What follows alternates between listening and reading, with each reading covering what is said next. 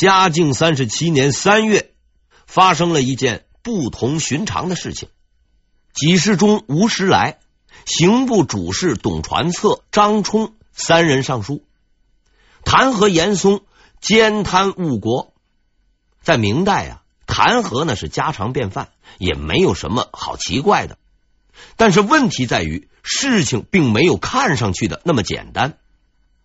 首先，这三个人是在同一天上书。如果说没有预谋，很难让人相信。而自嘉靖三十四年，义士杨继盛死了以后，弹劾严嵩者大都没有什么好的下场。敢触这个霉头的人，那是越来越少。这三位仁兄突然如此大胆，如果不是受了刺激，那自然就是受了指使。至于何人指使，只要查查他们的档案，就能找到答案。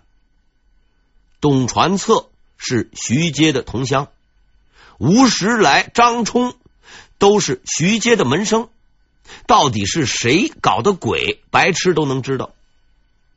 严嵩感觉自己上当了，意识到这是徐阶精心布置的一次打击。但是他不愧是政坛绝顶高手。立刻就想出了对策，一面向皇上上书请求退休，一面暗地里上了一封密奏，表示此事背后必定有人暗中指使。这是一次经过精心谋划的应对，因为严嵩十分清楚，这位皇帝啥都不怕，就怕阴谋结党，一定会命令追查。果然，嘉靖很快下令。把董传策三个人关进了监狱，严刑拷问，一定要他们说出主谋。这三位兄台敢于弹劾严嵩，自然那是有备而来。锦衣卫玩了命的往死里打，他们呢是打死也不说。案件查不下去了，只好认定他们是心有灵犀，自觉行动，全部都发配充军去了。对于这么个结果，严嵩虽然不是太满意，但是呢也凑合了。毕竟自己成功的击退了徐阶的挑衅，获得了胜利。可是严嵩却忽略了一个问题：以徐阶的智商，应该知道这种弹劾不会有结果，为什么还要做这种无谓的事呢？所以答案是严嵩错了。真正的胜利者并不是他，而是徐阶，因为这不是一次进攻，而是试探。徐阶已经达到了他的目的。在不久之前，他找来了吴时来、董传策和张冲，安排他们上书弹劾，并向他们事先说明，这是一次必定失败的弹劾。而他们可能面对免职、充军，甚至杀头的后果。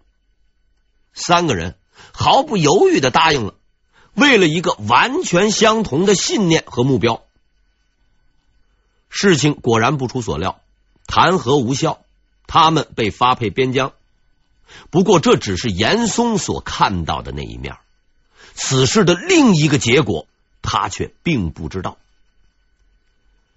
嘉靖对严嵩已经有点不耐烦了。虽说他并不会因为弹劾而处罚严嵩，但是长年累月，他都要为这位仁兄擦屁股，处理骂他的公文。正如一些史书所记载的那样：“上虽未留之，然自是亦稍厌松矣。”就是说，皇帝虽然挽留了他，但自此以后也有些厌恶他了。话虽如此，徐阶毕竟还是惹了大事。他随即请了大假，躲在家里闭门谢客，继续当庄子儿子的儿子，装孙子，人也不见，事情也不管了。我前面说过，严嵩之所以能够长盛不衰、枝繁叶茂，很大程度上是因为有个宝贝儿子严世蕃。这位严公子虽然是个瘸子，外加独眼龙，却实在是聪明盖世。但凡官场上的那套玩意儿，无论是明规则、潜规则，他都了如指掌。他在朝廷的职务是工部左侍郎兼上保司丞，工部搞工程，上保司管机要。严世蕃大致相当于建设部副部长兼机要处的处长，这两个岗位那是朝廷里最肥的肥差。让严世蕃干这份工作，那就是让黄鼠狼去看鸡。反过来，以他达到了人类顶点的智慧和对阴谋及人心的把握，下面大小贪官们的日子也未必好过。因为想在他面前耍诡计，那只能是班门弄斧。比如，当时的一位河道总督奉命去修淮河，朝廷呢拨了十万两白银，这位兄台想捞一把，用了五万两完工，自己呢留下了三万，其余的自然那要送给严副部长。可是严世蕃收到钱后，还是把他叫到了自己的府上。让他把剩下的钱交出来。总督大人呢，装糊涂说结余就这么多，实在是没钱了。看见对方不上道，严长官生气了，当即拍案而起：“你不要在这给我自作聪明！你手里至少还有三万两。”总督闻言大惊，只好老实交代，把剩下的钱交了出来。严世蕃呢也算够意思，还是给他留了点。油水被挖走了，河道总督心中的疑问却没有解开。严世蕃又没有到现场观摩，怎么就知道自己捞了多少钱呢？看着对方乖乖就范，严世蕃便帮他解开了这个疑团。他拿出了一张业绩考核表。得意的告诉河道总督：“是这张表告诉他的。原来啊，严长官每次审查河防工程的时候，都格外留心、仔细观察。久而久之，他总结出了一个规律：朝廷修河堤的钱，每次是绰绰有余的。只要拿出一半，工程考核成绩就能合格；如果用到七成，考核必定是优秀。”而这项工程的考核只是合格，所以他断定对方吞掉了一半。在贪污腐败上，严世蕃充分发挥了细致入微、实事求是的科学精神，做到了手中有数、心中不慌。人精明到了他的这个程度，真可算是极致了。嘉靖皇帝也是一个很聪明的人。不但很难糊弄，也很难伺候。他经常会干出一些出人意料的事情，只为了不让大臣看出自己的心思。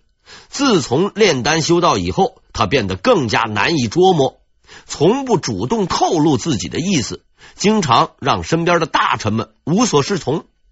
因为在给大臣下达命令的时候呢，他使用一种很特殊的方法。什么方法呢？就是递纸条。啊这不是作弊，也不是为了晚上约人去看电影。事实上，它是一种极为凶险诡异的政治手段。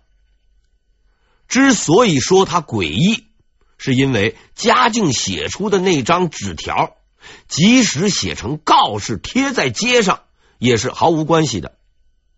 他在纸条上写的，并不是什么具体事项，而是暗语。这些暗语。或者是几个字儿，或者呢是一句话，看上去不起眼儿。然而在这些暗语之中，却隐藏着嘉靖的真实意图。之所以说他凶险，是因为这些纸条往往只会写给内阁中的几位大臣，用来传达自己的态度。如果你不够聪明，没有及时参透纸条中的玄机。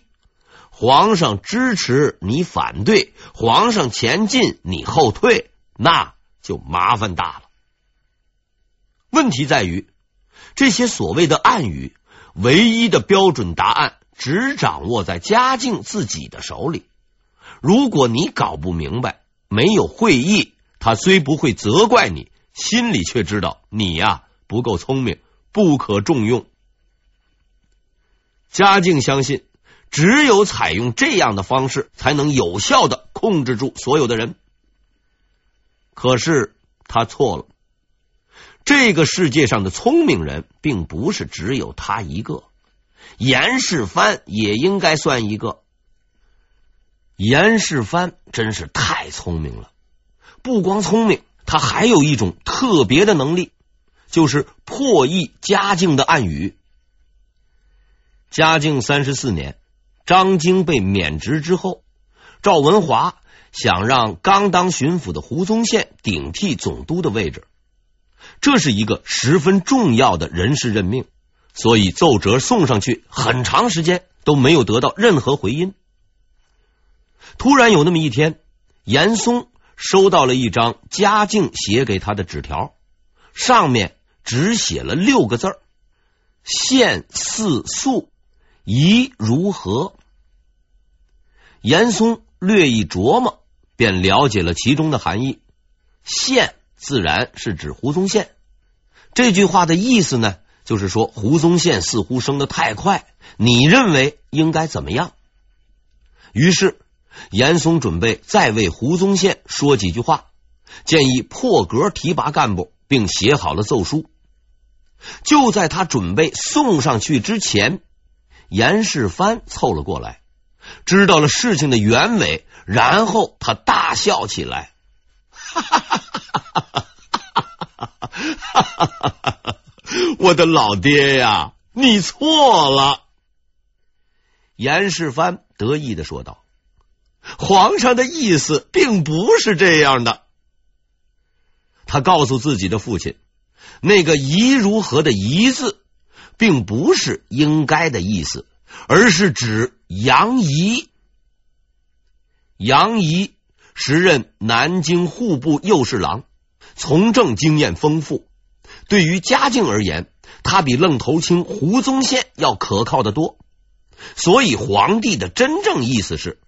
胡宗宪升得太快，你认为杨仪如何？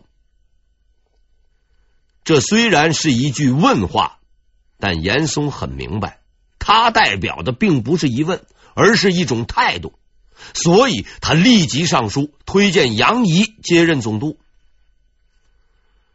这只是嘉靖道长诸多谜语中的一个。由于他自幼苦读，十分博学。在纸条上经常使用典故和生僻字，所以只有与他同样学识渊博且聪明绝顶的人才能解开这些暗语。毫无疑问，严世蕃符合这个近乎苛刻的条件。对于这一独特专长，严世蕃十分自负。他和嘉靖一样，也认为自己是独一无二的，所以。他也犯了同样的错误。事实上，他并不是暗语的唯一破解者。在这个世界上，至少还有一个人也具有相同的能力。很不幸的是，这个人正是徐阶。徐阶也曾经遇到相同的境况，在写给他的那张纸条上写着这样几个字儿：“清耻与德。”何如？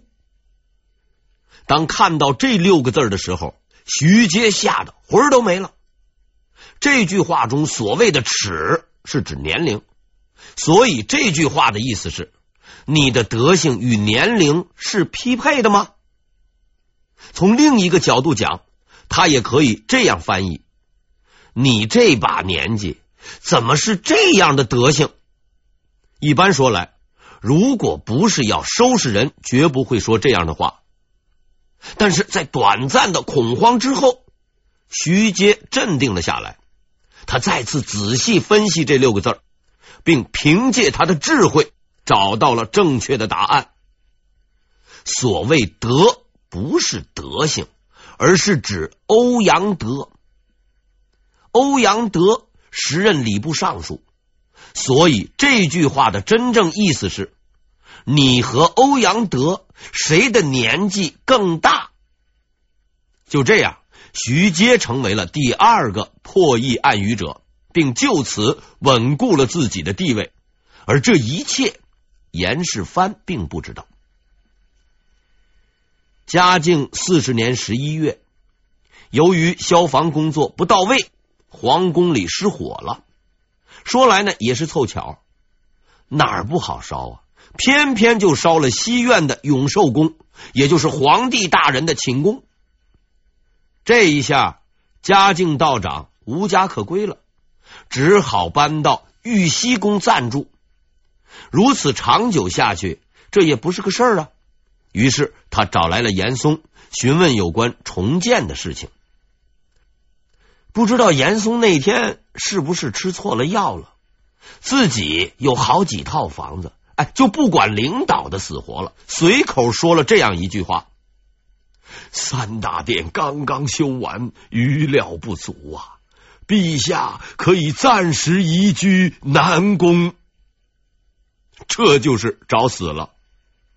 你哪怕建议他住宫棚，也比让他去南宫好啊。所谓南宫，就是当年明英宗朱祁镇住过的地方。朱祁镇被自己的弟弟关押在那儿，度过了一段十分难忘的时光。对于这段历史，大家都心知肚明。而严大人为了凑合，竟然建议嘉靖去住那所独特的牢房，实在不知道他当时是怎么想的。果然，皇帝大人发火了，他对严嵩怒目而视。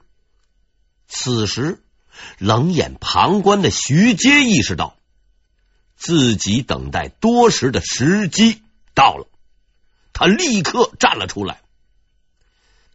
陛下暂居偏殿，因事狭小，臣于心不忍。虽三大殿刚成，但据臣估算。以其所剩余料，足以重建永寿宫，三月即可成功。听到这话，嘉靖顿时高兴了起来，他连声夸奖徐阶，将此事交他全权处理。就在那一刻，被抛在一边的严嵩颤抖了，他以畏惧的眼神看着身边的徐阶，他这才意识到。十多年来，他从没有把这个人放在眼里，也从没有意识到此人的可怕。现在他终于明白了，但是为时已晚。在长达十余年的忍耐之后，徐阶终于第一次占据了上风。他看着严嵩衰老迟缓的背影，心中充满了快慰。十几年来。在这个朝堂上，严嵩用尽了手段，耍尽了阴谋，杀掉了一个又一个无辜的人。而作为一个旁观者，他见证了所有的惨剧，也学到了所有的权谋。严嵩啊，这都是你教给我的。现在，哼，我将把从你那里学到的一切，一样不少的。都还给你。屋漏啊，偏逢连夜雨。就在这个时候，严嵩的老婆死了。他的老婆欧阳氏与他相濡以沫几十年，夫妻感情非常深厚。对于严嵩而言，这是一个十分沉痛的噩耗。然而他没有想到的是，事情要比这严重的多。在噩耗的背后，是一场毁灭性的灾难。根据明代的惯例，母亲死了，儿子要守孝扶丧，这一重任自然要由严世蕃来承担。这样一来，严嵩就麻烦了，因为青词是严世蕃写的，主意也是严世蕃出的，儿子去守灵，工作就完了。严嵩既破译不了嘉靖的暗语，也无法应付纷繁复杂的局面，于是嘉靖对他的信任不断减少，对徐阶的欣赏却与日俱增。朝廷中的墙头草们也纷纷改换门庭，严党的实力大幅削弱。自担任首辅以来，严嵩第一次感到自己竟如此的脆弱。不久后的一天，在西院值完班以后，严嵩主动找到了徐阶，表示啊想请他吃顿饭，并恳请他务必光临。徐阶如约而至，寒暄了两句以后，大家就开吃。刚刚吃到了一半，严嵩突然停了下来，叫出来自己的全家老小，站在徐阶的面前，带头跪了下去。随即，几十口人黑压压的跪了一片。还没等徐阶反应过来，严嵩就极其哀怨的说：“我年纪已经老了，也活不了多久了。我的这些不孝子孙，就拜托您照顾了。”面对这个后生晚辈，这个和自己作对十多年的敌人，严嵩竟能毫不犹豫的跪了下去。徐杰立刻上前拉起了严嵩：“首辅大人，不用担心，一切都包在我身上。”